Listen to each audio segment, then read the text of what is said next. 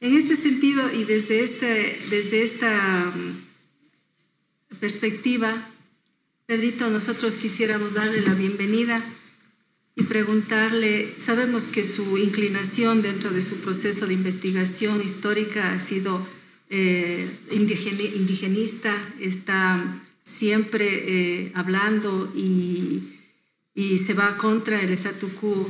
Dígame, ¿de dónde le viene toda esa, esa revolución interna? Bueno, muchas gracias. buenas tardes a la audiencia, a quienes nos ven a través de este medio de información y de comunicación. Gracias en primer lugar a ustedes por la invitación a la Municipalidad de Ambato. Y em, la circunstancia ha permitido que sea yo quien tome parte también en esta celebración bicentenaria. Y un poco viene a mi memoria el, mis ancestros, porque la circunstancia de dónde viene está un poco en mi sangre, Carmita, y, queridos ah, observadores. Algún soldado desconocido que vino con Bolívar y con los, eh, con los soldados de Sucre, se quedó en Huachi. Este es mi ancestro. Traía a lo mejor todos los sueños, las, las ilusiones de ver libre el continente. ¿Quién sabe qué torturas habría sufrido, qué, eh, qué, problemas habría tenido en la vida colonial mi ancestro, mis, mis tatarabuelos, tal vez en la cuestión de una cuarta o quinta generación que me antecede.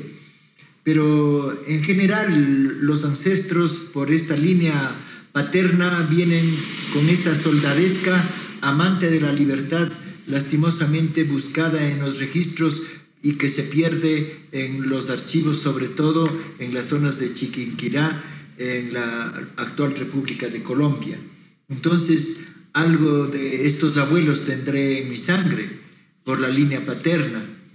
Y creo yo que es importante también, eh, viendo la cantidad de, de escritos de la época colonial, eh, relacionados con el sufrimiento de indígenas y también de los afros. Aquí he podido darme cuenta realmente que sobrevivir a la época colonial no fue una tarea sencilla.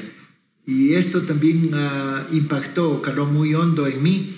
Y creo yo que conviene a lo mejor contarles una pequeña anécdota, puesto que cuando mi mis ancestros, mi padre que había nacido en Huachi, tal vez huido de las, eh, de las crueles matanzas que se dieron en las batallas de Huachi. Ahí quedaron muchos soldados eh, que vinieron eh, a las guerras y ahí están mis ancestros y se unieron a las mujeres de Huachi. Y de las mujeres de Huachi pasaron mis ancestros a Ceballos.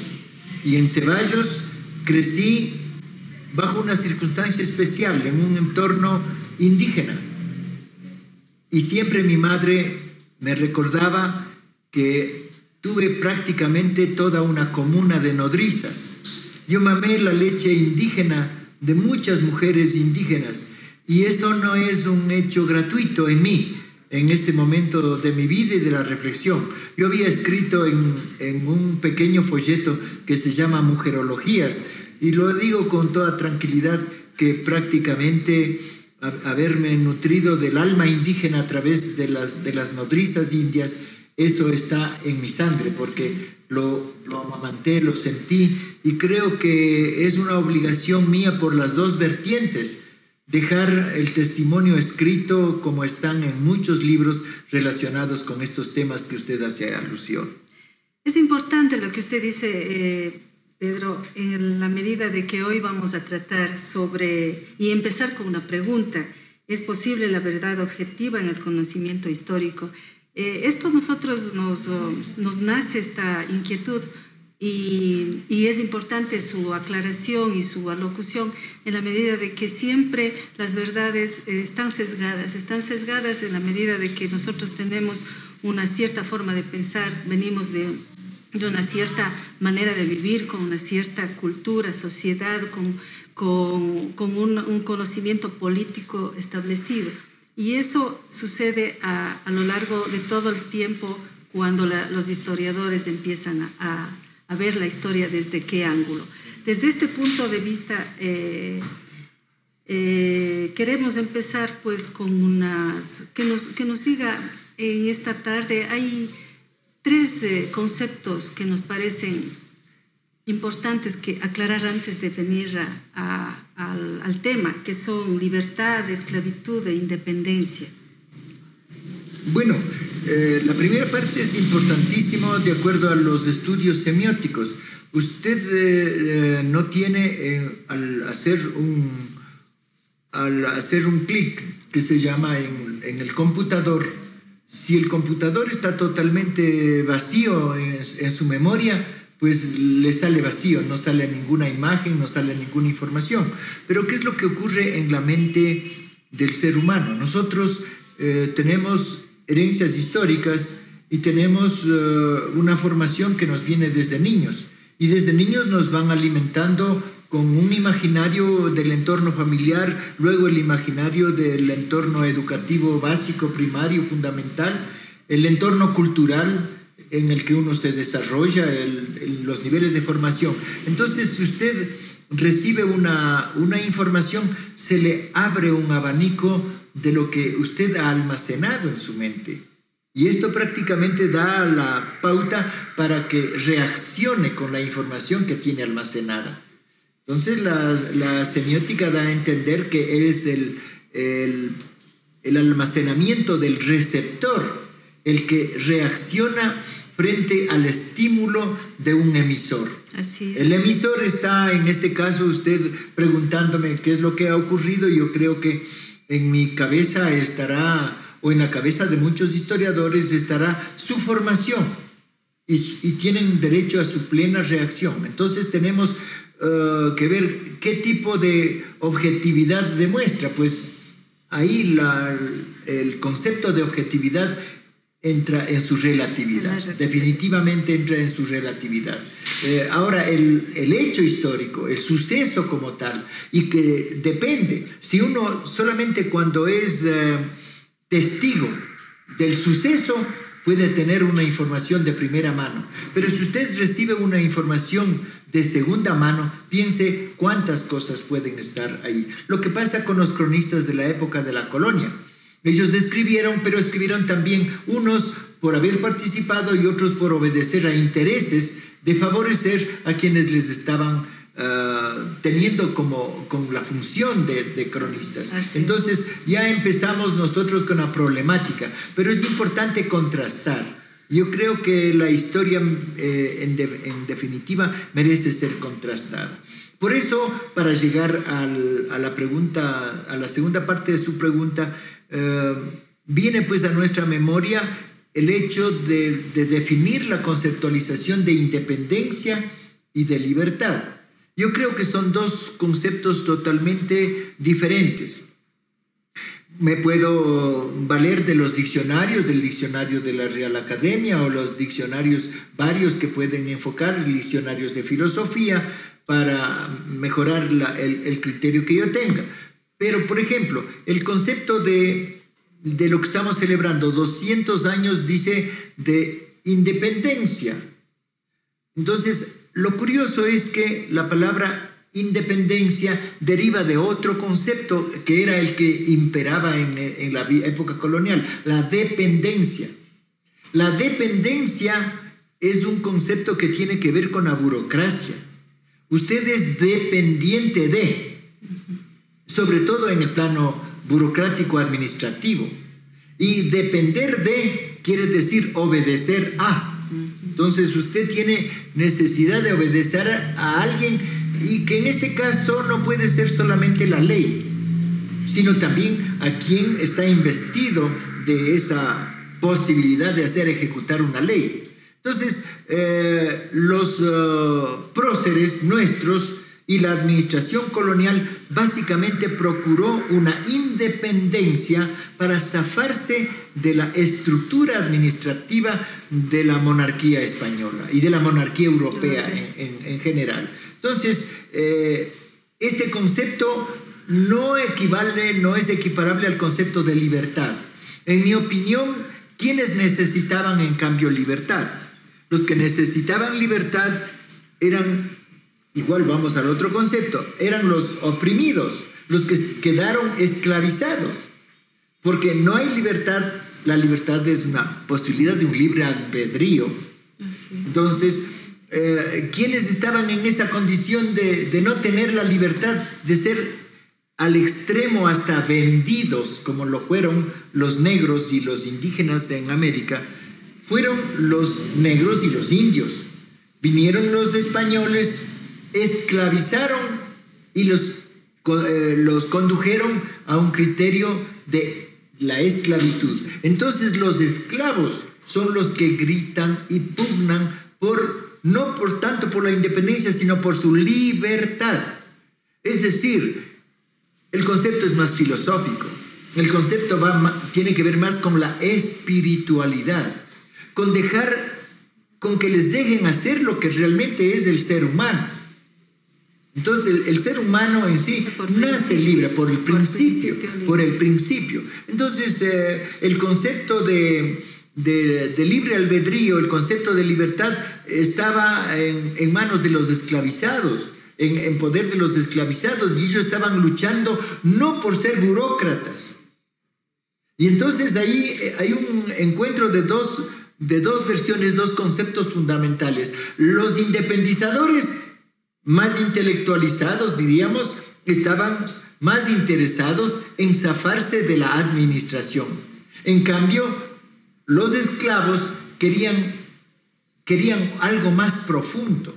Querían a la, vez, a la vez zafarse de las leyes y a la vez decir que nacieron libres y que nacieron bajo una libre determinación. Imagínense lo que podría eh, considerarse que un hijo, una negra engendre un hijo a veces de su mismo patrón y saber que tiene que venderlo como cualquier animal Así es. O no había las leyes aquí para los indígenas, la ley decía prohibido vender indios. Sin embargo, aquí en Tungurahua, aquí en Ambato, se vendían negros, y muchos de, indios, perdón, se vendían negros, indios y negros. los indios se vendían aquí. Vamos a entrar en materia, me parece muy interesante y queda muy claro estos principios conceptuales que son importantes tenerles eh, presentes para que eh, el contexto de, lo que se va a conversar hoy en la tarde esté dentro de, esta conceptualización de estos tres,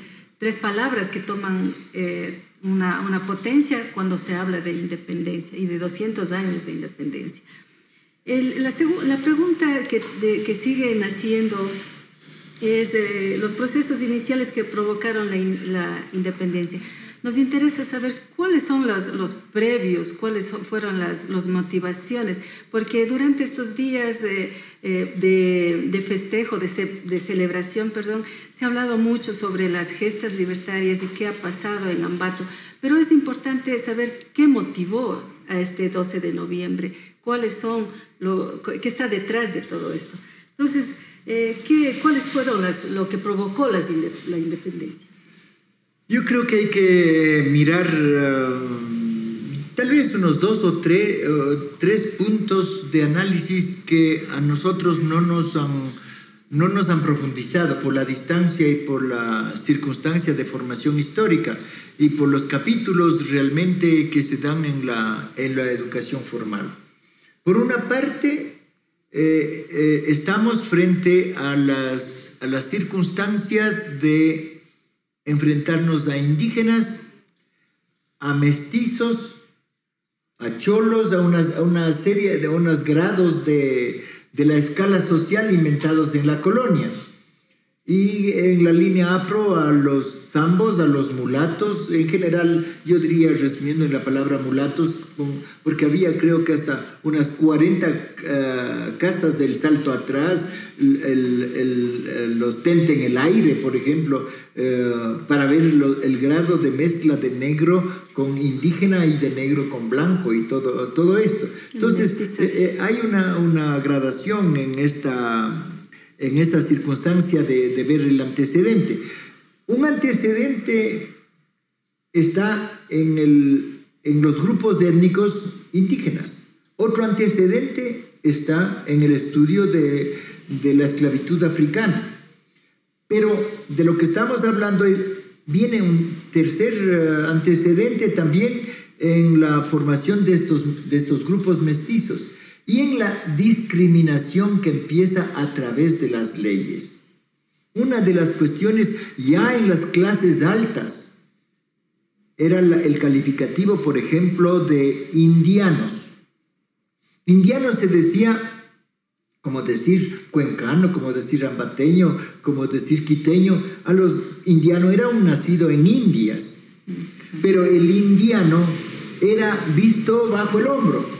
Por el solo hecho de haber nacido en Indias, no era considerado del mismo nivel o del mismo estatus del que era nacido en España, en los úteros maternos, en los centros de poder.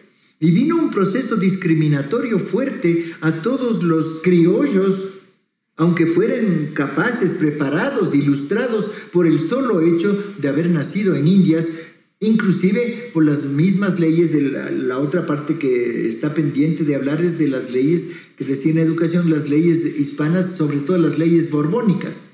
Las leyes borbónicas, las reformas borbónicas, una de estas está en, estas consideraciones de querer devolver o, de dar los cargos públicos, pero impedir que los criollos americanos tengan la posibilidad de ejercer la burocracia con mayor libertad. Entonces entra una pugna porque yo, por el solo hecho de haber nacido en Indias, no pueda ocupar una función pública, una alcaldía, alguna cosa de esas, y yo me revelo también.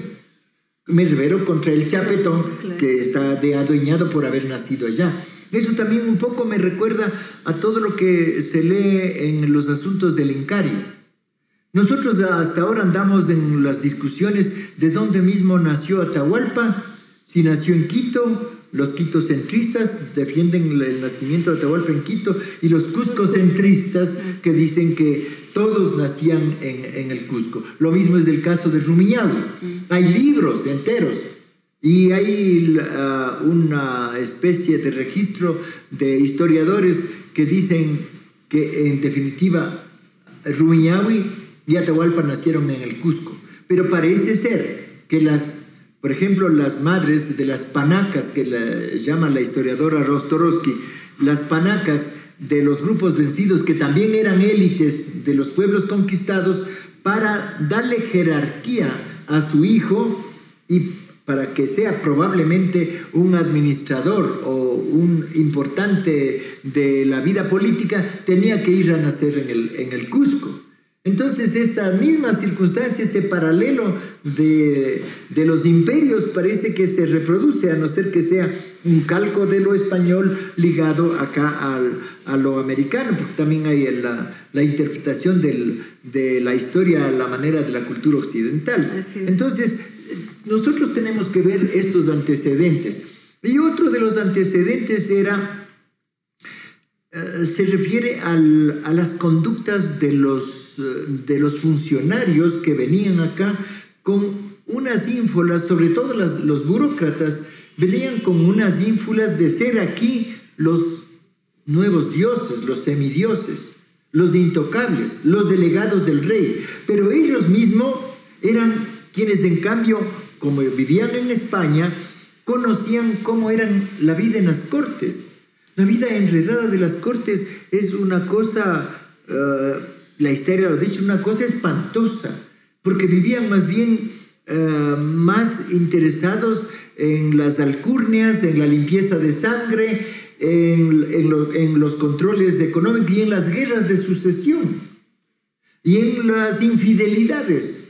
En Europa lo que se lee básicamente, y esto no hemos estudiado nosotros, es todo ese mundo de infidelidades de los cortesanos y que copió la burocracia La burocracia copia, por ejemplo, muchos modelos de estos y no hace caso en el fondo, porque habían los administradores, los ministros intermediarios, que eran los que tomaban las decisiones mientras los reyes estaban en otras ocupaciones, en sus banquetes, en sus, en sus lujos, en, sus recepciones, en sus viajes, en su cacería de de distracción, diríamos así. Acá los administradores hacían otra cosa. Ese me parece un capítulo eh, muy importante que ventajosamente ahora en muchos libros que se editan en la propia España eh, están en circulación. Eslava Galán, por ejemplo, propone muchos libros interesantísimos de ver cómo, eh, cómo eran la, la, vida, la podredumbre de las cortes para, y lo que no se sabe de la, la condición que venía para acá. Aquí nos mandaban leyes que llegaban a los meses para obedecer, para hacer ocho días de corridas de toro, porque la, reina estaba embarazada. Aquí en Ambato hay un pregón, un, anuncio, así en los términos más crudos, se da ocho días de toros porque ya se tiene la noticia que la reina está preñada. Entonces, miren ustedes cómo, cómo viene todo este, estas mareas de un imaginario para ver eh, cómo va el antecedente. Entonces, la gente que fue de aquí a Europa, sobre todo en la época de las Cortes de Cádiz, estaba inteligenciada de mejor manera cómo era esto y de qué querían independizarse. Pero también viene de Europa esta, esta ola eh, revolucionaria con la Revolución Francesa, que también es una antesala de lo que va a pasar acá. Indudablemente, pero ahí hay una discrepancia eh, porque solamente las élites estaban imbuidas de lo que pasó en la Revolución Francesa, porque se ha dicho mucho que los libros de la Revolución Francesa, por ejemplo, yo tenía una oportunidad de ver más de 2.000 libros, dicen que llegó en la época de la Revolución Francesa a las universidades de, Bolivia, antes que a las de Buenos Aires. Y que muchos de esos libros, yo pude ver ahí cantidades de libros en algunos viajes que he podido hacer, que estaban realmente transformando, pero ¿a quiénes? A una cierta élite y a cierto clero, a un clero progresista, a un clero que estaba vinculado a las universidades, porque había, como en todos los, los, grupos de las organizaciones sociales, hay progresistas y hay retrógrados, hay militares progresistas y hay militares ultra retrógrados. En todos los, hay profesores universitarios progresistas y hay otros esclavizados al statu quo o, al, o, al, diríamos, al conformismo. Entonces, eh, muchos de estos libros llegaron, pero solamente a las élites. Decir que tal vez al pueblo, Llegó, no porque tenían que leer tal vez en francés o los libros traducidos y todo eso. Eso, de, acuerdo a algunos observadores, algunos criterios, vendría a ser uno de los mitos. Pero yo creo que lo que más se no se ha estudiado y no se ha valorado por parte de los historiadores son los movimientos de rebelión surgidos sobre todo de los, de los indígenas. 1780 en adelante. Estamos nosotros en plenas revueltas de los grupos étnicos por las leyes borbónicas, porque vinieron a explotar aquí, de nuevo, a sacar más eh, dinero para mejorar en buena hora para los madrileños ahora que tienen su Puerta del Sol, que tienen los palacios. El, de, Versalles, que tienen todas las, comodidades que se implementó ahí gracias al rey albañil, que también fue criticado, el rey Carlos III, porque le dijeron que era un, rey albañil, cuando a la nobleza le prohibían hacer trabajo manual. Y él dijo que todo noble también debe trabajar, igual que todos los mendigos deben, deben trabajar. Y hubo una reacción eh, de parte de la, de parte de la población. La, la discriminación es un arma bien sutil, es un aguijón que pega y duele mucho cuando a usted le dice, usted es noble y cómo así que está agarrado el escoba y barriendo la casa, ¿por qué no paga un esclavo? Hasta ahora se oye esas cosas en nuestro medio. ¿Qué le pasa a usted? No tiene quien le haga esos trabajos, ¿no? Bueno, en todo caso, esas circunstancias eh, son también importantes para ver entre las múltiples ah, razones que tendríamos para estudiar los antecedentes de esta transformación, pero como estamos viendo, se dan, por una parte, desde el ángulo de los, de los sometidos, del ángulo de los resentidos indianos americanos y también de la presión de la burocracia eh, peninsular que llegaba acá a ser de las suyas. Una de las eh, cuestiones importantes que cuenta, por ejemplo, el historiador Jorge Núñez, a quien le hacemos un homenaje recientemente desaparecido, él relata la llegada de García León y Pizarro a, a Quito como presidente eh, de la Real Audiencia. Y yo había estudiado a través de los archivos y puse en mi libro uh, Mazorra, Las voces de mis calaveras, que aquí en Ambato los funcionarios Solano de la Sala y Baltasar Carriedo le dieron un mes de agasajos. Le hicieron desfiles, le hicieron comelonas, le hicieron uh, uh, juegos pirotécnicos, toros, todo lo que se puede imaginar en un mes para detenerlo aquí, para adularle para, ¿Con qué objetivo le adularon? Básicamente porque en Solano de, los, de la Sala pesaba una disposición tremenda. Él había eh, sido confinado a vivir en, en, las zonas de Ambato y sus términos. Él estaba viviendo prácticamente en La Tacunga, en la hacienda que después fue de Rodríguez Lara en las, eh, los alrededores de Pujilí. Él estaba viviendo ahí y él dice que recogió la suma de 30 mil pesos extorsionando a toda la población para poder entregar al comisionado, al nuevo presidente de la audiencia y poder sobornarlo y levantar y hacer que le levante el confinamiento que tenía. Es decir, fue una pugna, una lucha de intereses que a lo mejor ni el otro no se dio cuenta en qué redes cayó.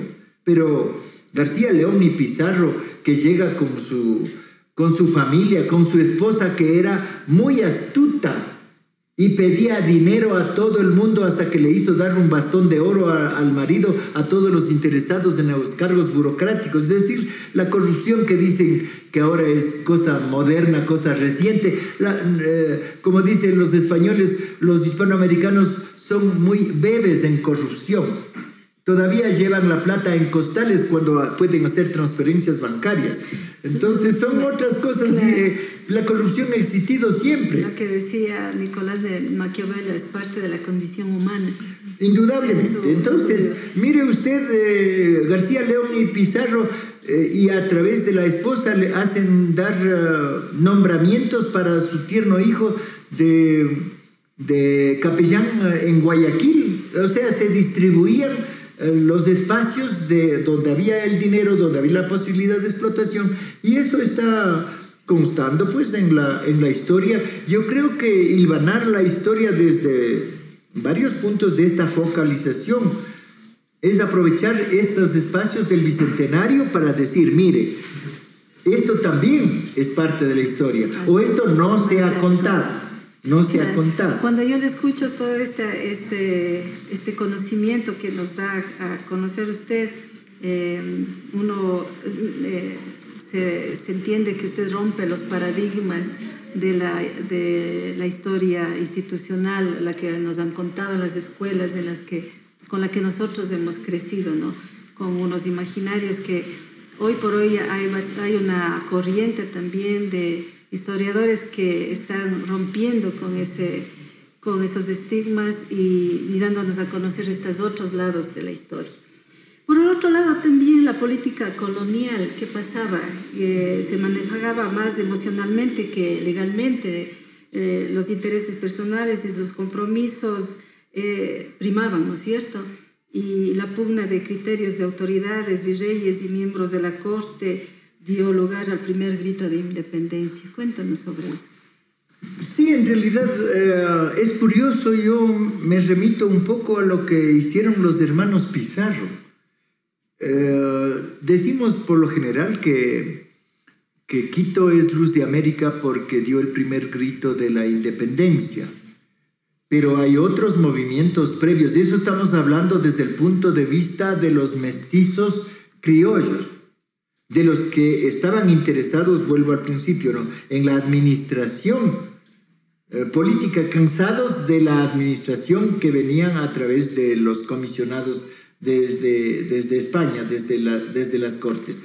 Pero el movimiento del socorro, por ejemplo, en Colombia, o los movimientos que se dieron eh, en, en, el Alto Perú, después Bolivia, el movimiento de Tupac Amaro. Entonces, todos estos movimientos previos están uh, anclados, están enraizados a ver que eh, había mucha inconformidad. Y la inconformidad está dada también por la distancia. Lo, le decía hace un momento, los hermanos Pizarro, sobre todo Gonzalo Pizarro después en la batalla de Iñaquito, por los años 1540, por ahí, apenas eh, estando, entrando, al, diríamos, a la posesión de estas tierras, ya se rebelan contra el rey de, de España y matan al virrey y le cortan la cabeza a, al virrey Blasco Núñez de Vela. Tengo una, una tentación muy grande de hacer tal vez el, el libro mío número 171 que se llame La cabeza del virrey, porque realmente es, es, curioso de ver cómo uh, la gente que vino en, en pos de la, de la conquista y de la colonia prácticamente vino atada a medias a América por las disposiciones peninsulares. Y acá prácticamente el rey estaba muy lejos y por más buenas leyes que hacía, aquí nunca se cumplieron. Entonces ellos quisieron instaurar en estos espacios una administración directa acorde a sus propios intereses.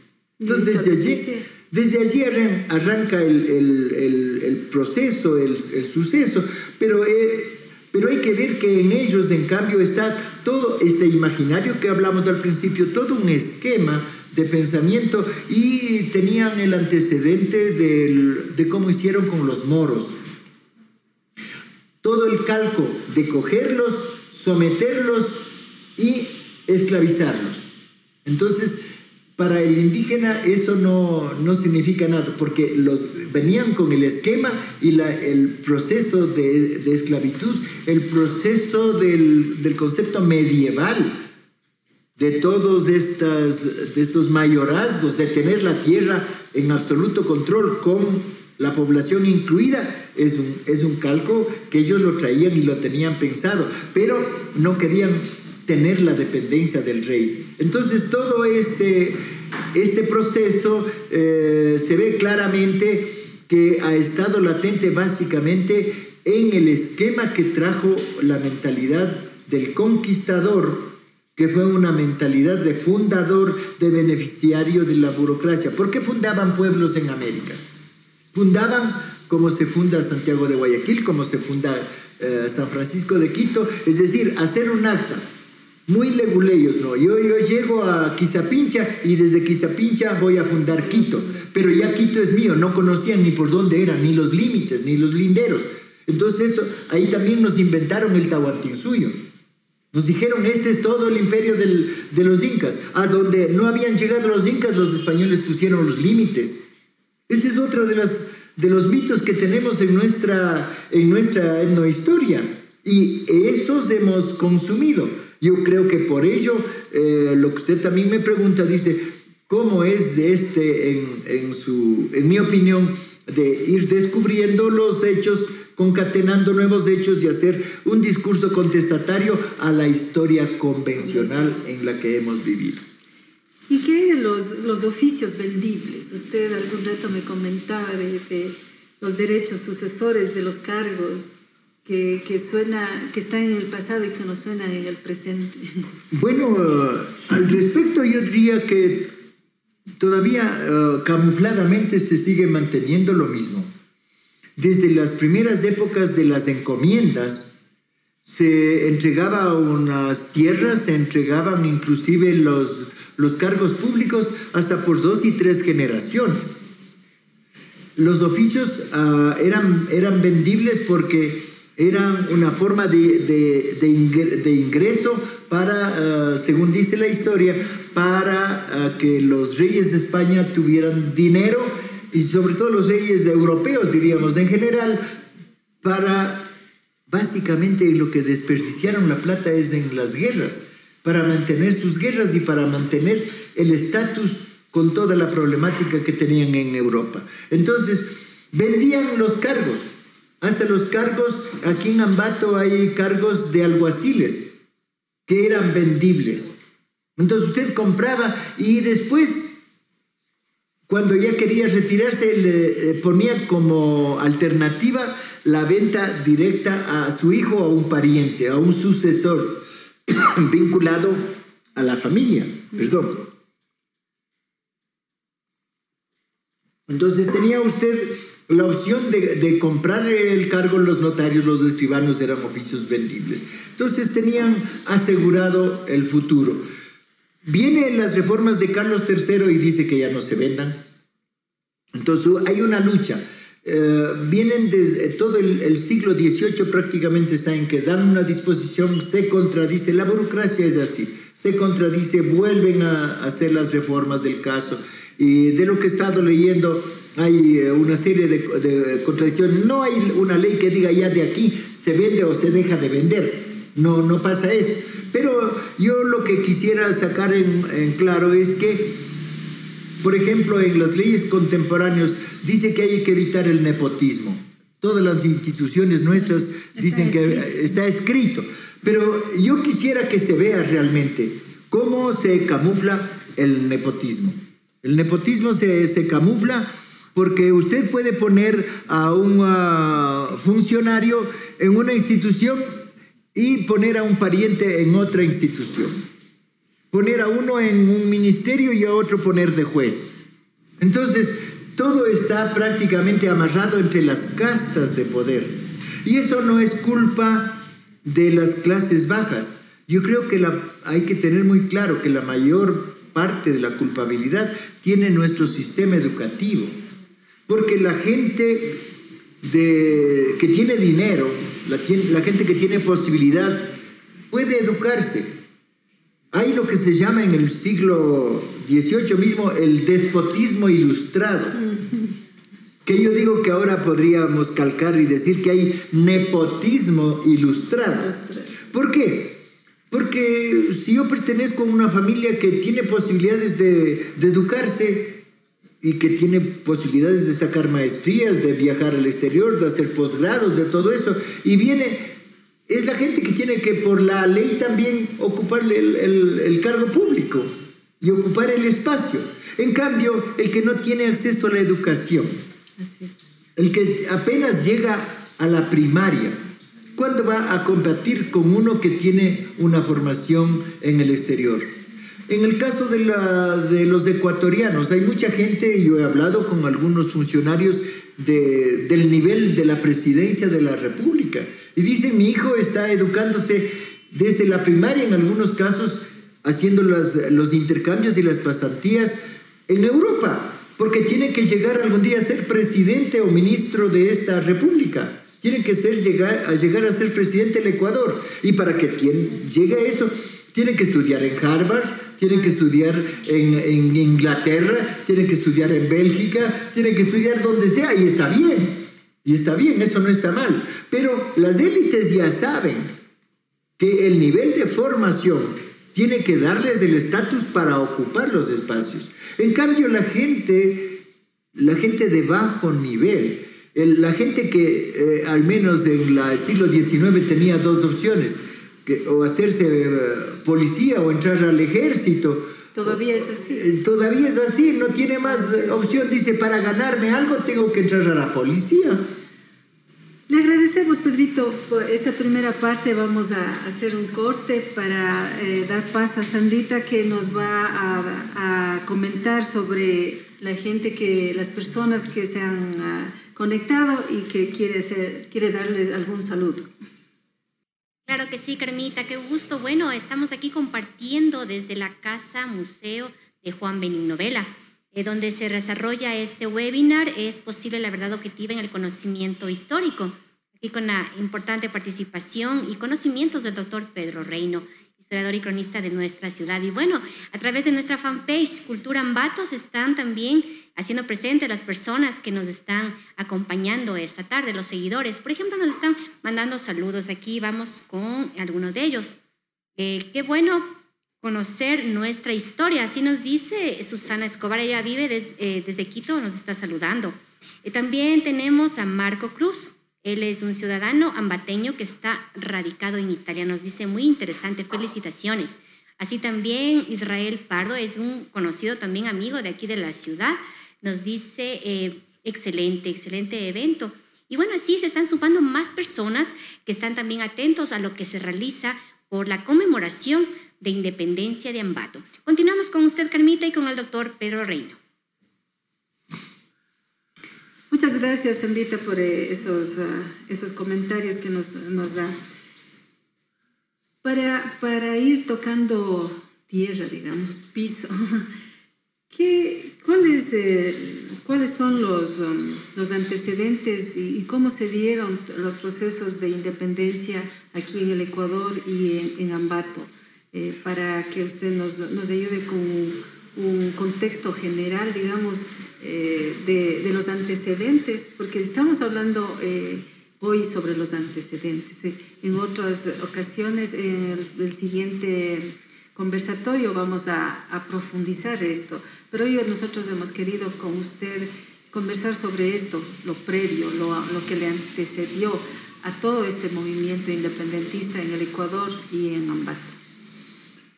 Bueno, eh, importante saber, eh, como usted dice, pisar la propia tierra.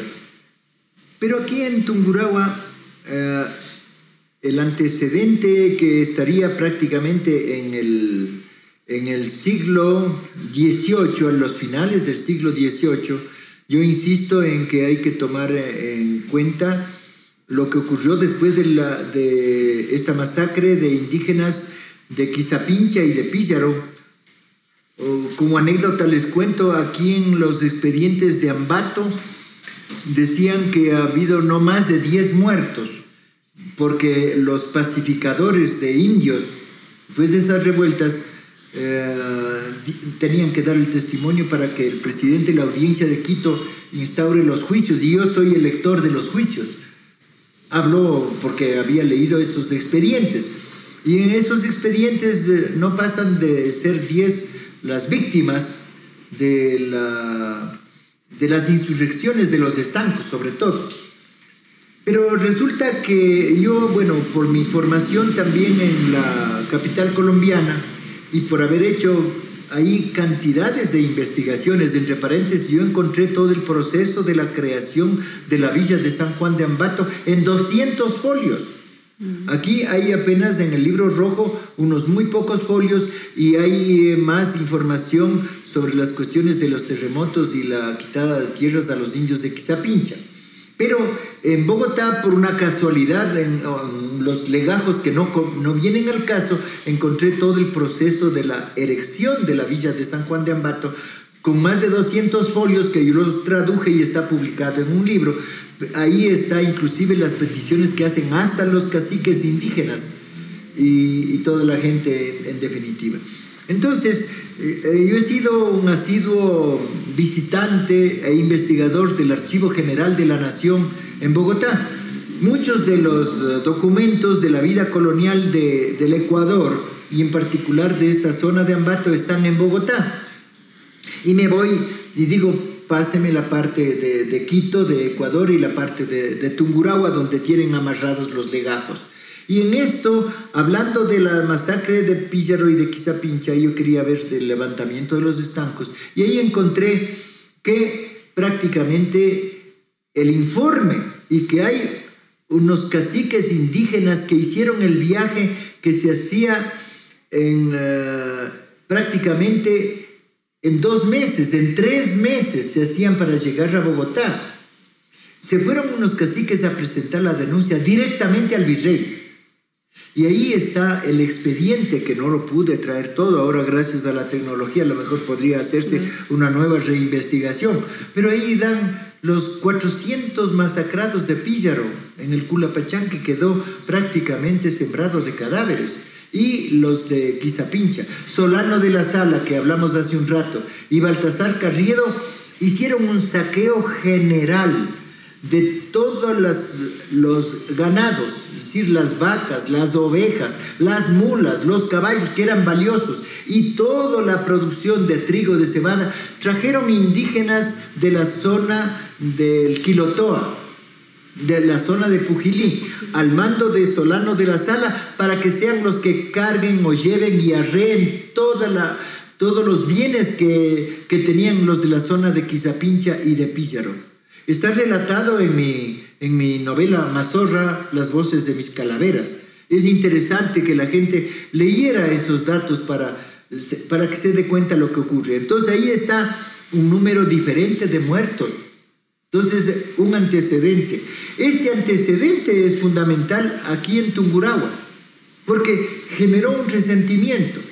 Y estos eh, resentidos de aquí de Tungurahua se unieron obviamente por las circunstancias como así pasa en, la condición humana a los que estaban eh, captando o queriendo captar el poder sectorial. Porque la historia ya, sabemos y todo el mundo lo cuenta de que aquí las familias de los Flor que vinieron del norte de, de la provincia de Imbabura los Ehues que eran en las dos familias fundamentales, los Váscones que están en la primera línea también de la época de los próceres, todos ellos, el mismo Pedro Fermín Ceballos lo cuenta porque vivió la época, eh, pueden releer la historia de Pedro Fermín Ceballos, entonces toda esta gente estaba en una expectativa frente a lo que estaba ocurriendo a este movimiento de insurgencia generalizada. Por una parte inconformes los indígenas, por otra parte inconformes los de las clases de poder. Los de, los, los de las clases de poder, en cambio, estaban mirando que podían ellos pasar a la administración. Y eso es lo que pasó aquí en Tungurahua.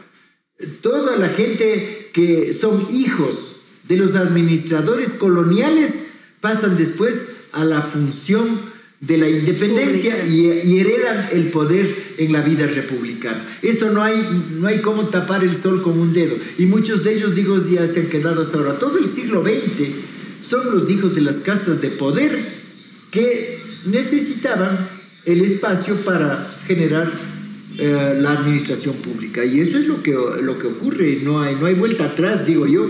Así es, la historia está ahí también. Hay algunas preguntas que, que algunos, eh, algunas personas nos están eh, haciendo y a Sandrita va a dar paso. Sí, Carmita. Bueno, estamos aquí compartiendo esta interesante exposición del doctor Pedro Reina, a quien agradecemos nuevamente que esté participando en este webinar. Bueno, aquí tenemos una de las eh, preguntas de nuestros seguidores. Dice Antonio Álvarez, em, ¿de quiénes nos hemos independizado? A la final, bueno, que, que nos conteste el doctor Pedro Reino. Bueno, la independencia es básicamente de la administración peninsular. Pero los, a ver, ¿quiénes se han independizado de quién sería? Porque los indígenas no se independizaron ni se liberaron. Hay que esperar a José María Urbina para que en 1800 60 o 51, no me acuerdo bien la, fecha, pero recién ellos, gracias a Urbina, quedaron en la posibilidad de decir ya no somos vendibles, ya, ya pasamos a, una categoría de, ser humano. Lo mismo les quitaron eh, la circunstancia de tener protectores de indios. Esas protectorías de indios eran una cuestión bien curiosa por decirlo, de, calificarlo de alguna manera. Usted indígena o yo indígena necesito que alguien me, me, proteja para que me defienda de la autoridad que terminaba siendo el compadre o el pariente. Entonces el protector de indios era el primer extorsionador. Y además el protector de indios, yo creo que en las circunstancias actuales debería por lo menos ser un, bilingüe, ¿no? Y debería haber aprendido no solamente quicho, estamos hablando aquí en Tungurahua, pero diga usted con los áchilas, con los uh, shuaras o con los uh, cofanes o qué sé yo, con los pastos o con los cañaris que todavía, todavía pervivían algunas lenguas indígenas. ¿Cómo es que los protectores de indios ah, hacían las traducciones para, para tener opción por sus defendidos? Entonces, las, las clases más bajas, las más oprimidas, no tuvieron independencia ni libertad. Las dos cosas se quedaron así. Pero fue un proceso. El proceso, eh, yo creo que las, luchas de la humanidad son procesos que van madurando. Hay fechas, fechas como que, claro. que son importantes, que marcan, pero de ahí para adelante. Sí, entonces estamos esperando que madure la idea. Lo que estamos haciendo ahora, yo creo que en, en este bicentenario, es aportar ideas para que se madure algunos han dicho ya necesitamos la segunda independencia, pero si no están preparadas las leyes, no están preparados los esquemas, no, estamos preparados contra el capitalismo, por decir algo. ¿Cómo vamos a liberar si no tenemos ni la remota idea, no tenemos la tecnología? Las universidades nuestras no son generadoras de ciencia. ¿Qué propuestas nuevas tenemos para ser independientes? Estamos atrapados al, sistema, universal, global. global. Entonces, si nosotros no hacemos una, las propuestas, no tenemos las, los conceptos claros, nunca vamos a independizarnos. Proponer a un nuevo político para que diga que yo voy a hacer esto en favor de, eso es una falacia, eso es una mentira. Yo creo que los políticos deben ser politólogos, deben ser estudiosos a profundidad del conocimiento histórico si quieren proponerse al frente y decir vamos a cambiar este sistema. Pero si no hay un ideario, si no hay una propuesta legal, si la educación, por ejemplo, no tiene una propuesta de cambio de contenidos, yo creo que hay que hacer primero los libros de cambio de contenidos. Porque a través de la educación se Porque la educación se lleva todo. Entonces, si, si dicen nos liberamos de España, como se hizo en 1820, y siguen las mismas leyes españolas, ¿qué hemos hecho? Y ahora si ahorita decimos nos independizamos de quién, de los opresores, y no tenemos las alternativas o vamos a pelear recién por las alternativas, no acabamos. Es son procesos y es un poco dentro de la mitología latinoamericana, diríamos así, de, la efervescencia que tenemos. Tenemos una segunda pregunta. Eh, bueno, sí, Carmita, primeramente permítanos saludar a todos nuestros seguidores, los amables, los amables eh, seguidores que están a través de la fanpage Cultura Ambato. Bueno, eh, eh, algunos de ellos, don Guillermo Chachapoya nos está saludando desde la ciudad de Salcedo. También nos está siguiendo Fabián Maisánchez, nos dice, pero Reino es uno de los cronistas de nuestra ciudad de Ambato. Felicidades. También nos saluda Carmita Ortiz, está en nuestro, nos acompaña en esa transmisión. También Verónica Valdés está presente. Muchas gracias por acompañarnos. Eh, tenemos también otros eh, saludos de Robert Roldán, asimismo Pris Villena, está Hilda Lascano, Alex eh, Oyaga, Ayaque, perdón, entre otros. Y bueno, vamos con una pregunta también que nos han hecho llegar. Roxana Naranjo dice, ¿nos hemos independizado o hemos cambiado de dueño dentro de este mundo globalizado, doctor? Bueno, el, peor dueño... Una, pregunta picante. una pregunta picante. El peor dueño de todo es el sistema. Yo creo que muchos uh, políticos llegan a los cargos y, se, están atrapados. Están atrapados por las leyes. Entonces los, los dueños a lo mejor están tras las cortinas. Yo pondría un ejemplo. Nos hicieron uh, pelear con el Perú. Son nuestros enemigos eh, de, las épocas republicanas, políticas, todo. ¿Por qué se peleó?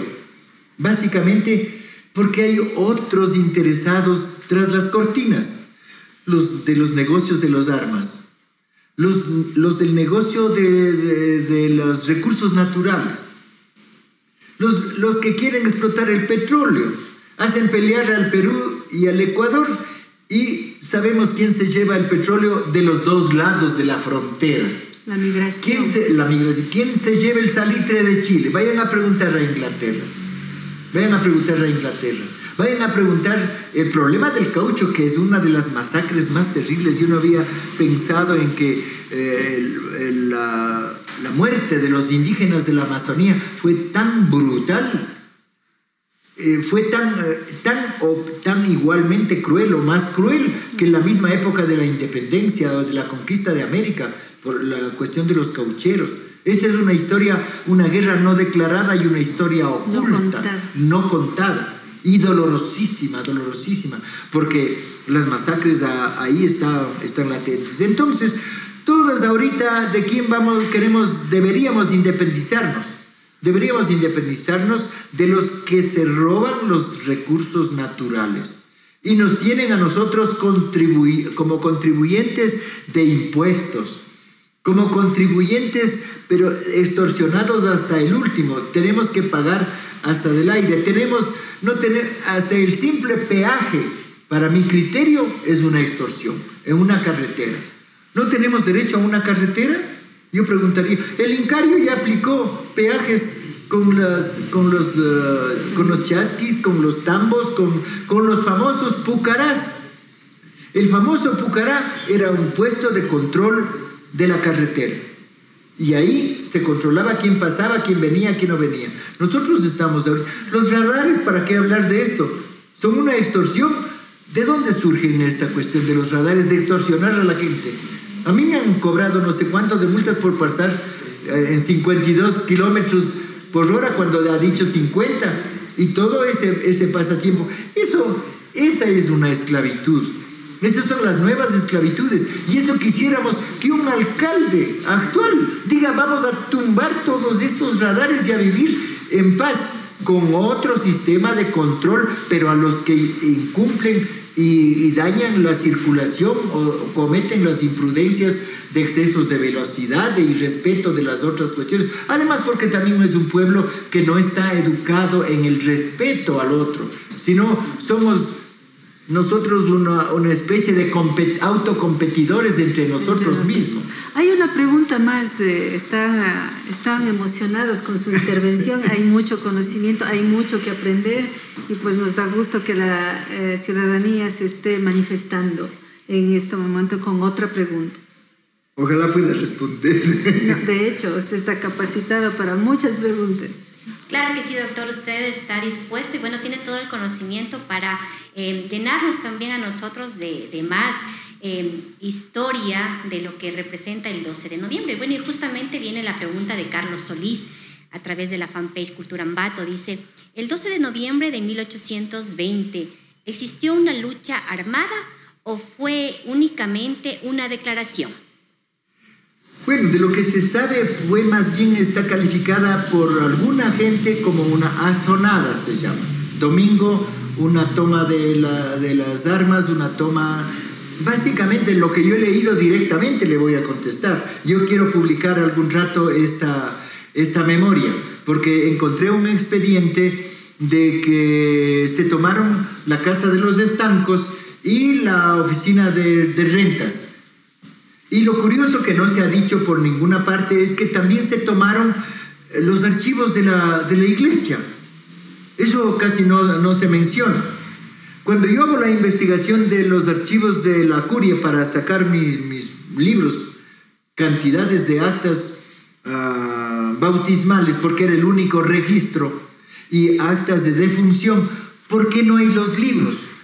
Entonces no dice se saquearon los independizadores o los de la revuelta de la independencia. ¿A qué viene esto?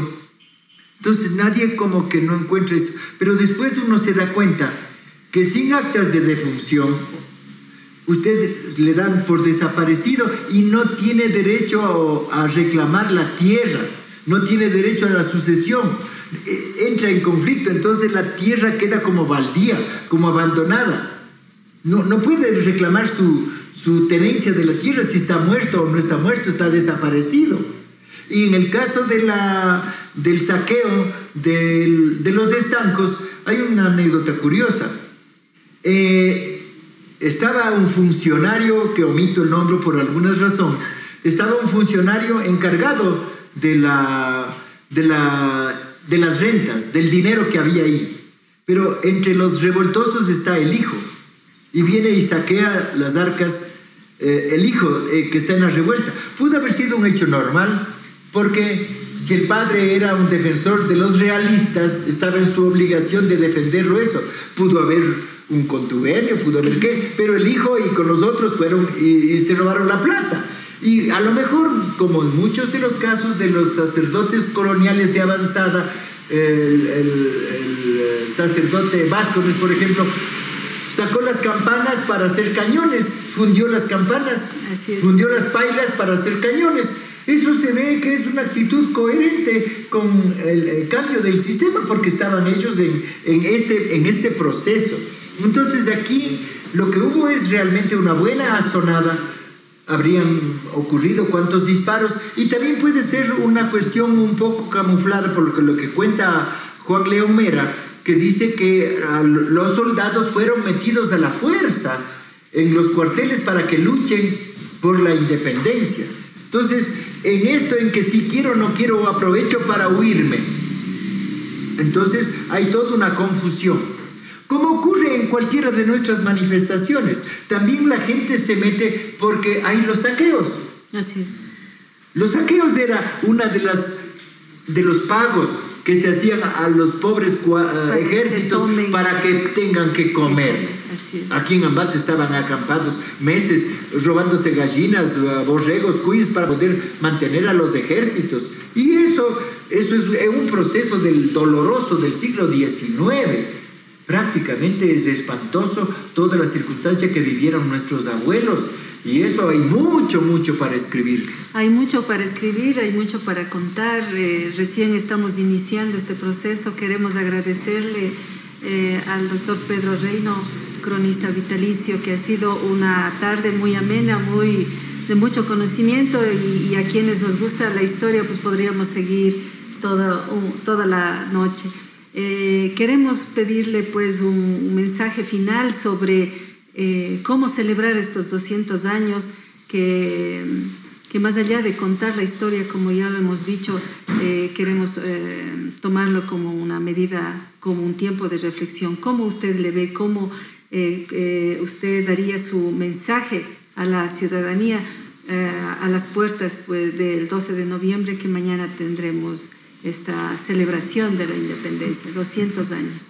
Dos cosas tendría yo que se me ocurren en este momento. Estábamos hablando de los independizadores, que era la parte burocrática. Yo diría, ¿quiénes son ahora los nuevos burócratas? Son los funcionarios públicos, es una administración municipal. Le ha tocado al doctor Altamirano en esta vez. Yo quisiera que haya una propuesta, primero, una propuesta de que se celebre toda la provincia, que no sea una celebración solo del Cantón Ambato porque esa es una cuestión ridícula. Debe haber una disposición, y eso también va para la gobernación de la provincia, de que Ambato, que se llamaba todo lo que es actualmente la provincia de Tungurahua, tenga derecho a la celebración, porque estamos celebrando Guayaquil, estamos celebrando Cuenca, y Ambato se le limita y dice, ustedes son del Cantón Ceballos. Yo cuando era parte del Cantón Ambato tenía el, día de Azueto siquiera, pero eso no se, no se celebra. Entonces, integremos a la provincia con, una, con un decreto, decir, toda la provincia celebra su, su fecha como una cuestión de la cuestión administrativa. La otra parte es la, justamente la administrativa, de hacer las leyes que más favorezcan a la población, a las clases más necesitadas. Yo creo que hay que revisar las ordenanzas y esto va para todos los concejales. Y también la exigencia de la parte de los que no, no tienen o no tenemos la posibilidad de la voz, de la injerencia, porque elegimos concejales para que nos representes, pero después ellos se acomodan a las leyes.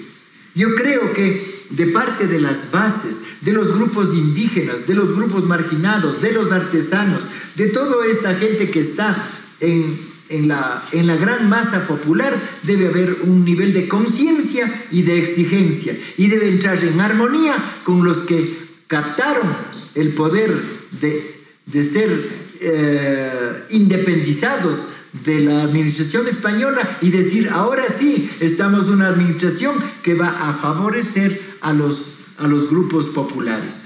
Ese sería mi mensaje a los dos, a los dos bandos para entrarnos realmente en un proceso de celebración y estar contentos unos y otros. Muchas gracias, le agradecemos la participación de doctor Pedro Reino en este importante y primer webinar que estamos eh, inaugurando eh, la agenda Ambato en el Bicentenario, aunque usted ya nos ha puesto eh, en otra connotación y que realmente, claro, Ambato en la historia tenía otra geografía. Le agradecemos nuevamente y le damos la, palabra a Sandra. Amable audiencia, qué gusto que nos hayan acompañado esta tarde y parte ya de la noche.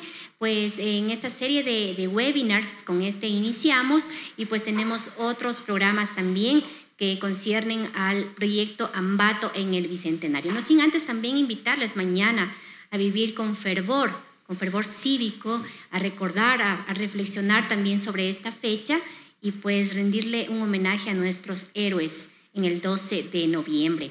Bueno, tenemos también que conmemorar estos 200 años de independencia y así eh, tenemos otros eventos como el día sábado, el 14 de noviembre, la recopilación fotográfica sobre la memoria colectiva desde la luz a partir de las 10 horas. Eso a través de nuestra fanpage Cultura Ambato.